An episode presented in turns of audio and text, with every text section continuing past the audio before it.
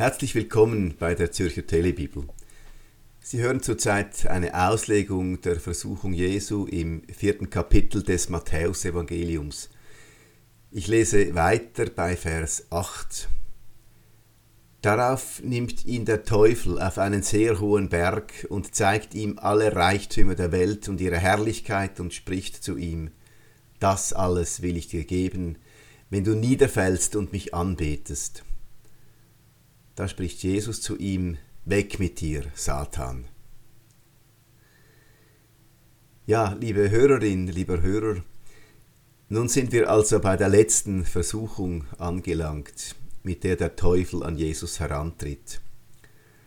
Auch diesmal ist es wieder ein Klassiker unter den Versuchungen, Reichtum, Besitz. Lässt sich Jesus wohl durch die Aussicht auf großen Reichtum verführen und von Gott wegbringen. All das will ich dir geben, all das sollst du besitzen, wenn du mich anbetest, sagt der Teufel. Jesus widersteht auch diesmal. Allerdings muss er ziemlich scharf werden.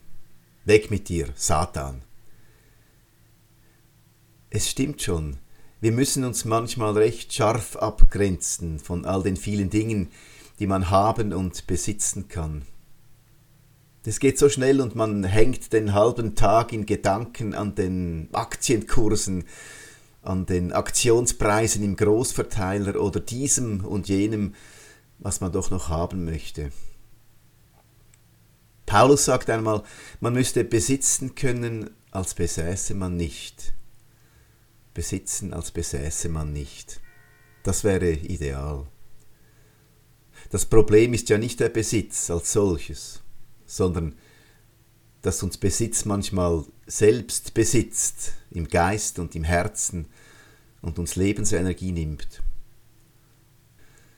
Das Problem mit dem Haben und Haben wollen ist, dass es uns so sehr hat. Und da ist er manchmal schon nötig, dieser entschiedene Befreiungsschlag, den wir bei Jesus lernen können. Hinweg mit dir, ich diene dir nicht, ich möchte ein freies Geschöpf Gottes bleiben. Ich diene dir nicht, ich möchte ein freies Geschöpf Gottes bleiben. Und damit verabschiede ich mich von Ihnen. In den folgenden zwei Wochen hören Sie hier meine Kollegin Eva Maria Zwier. Und bis wir uns wiederhören, hört Sie Gott.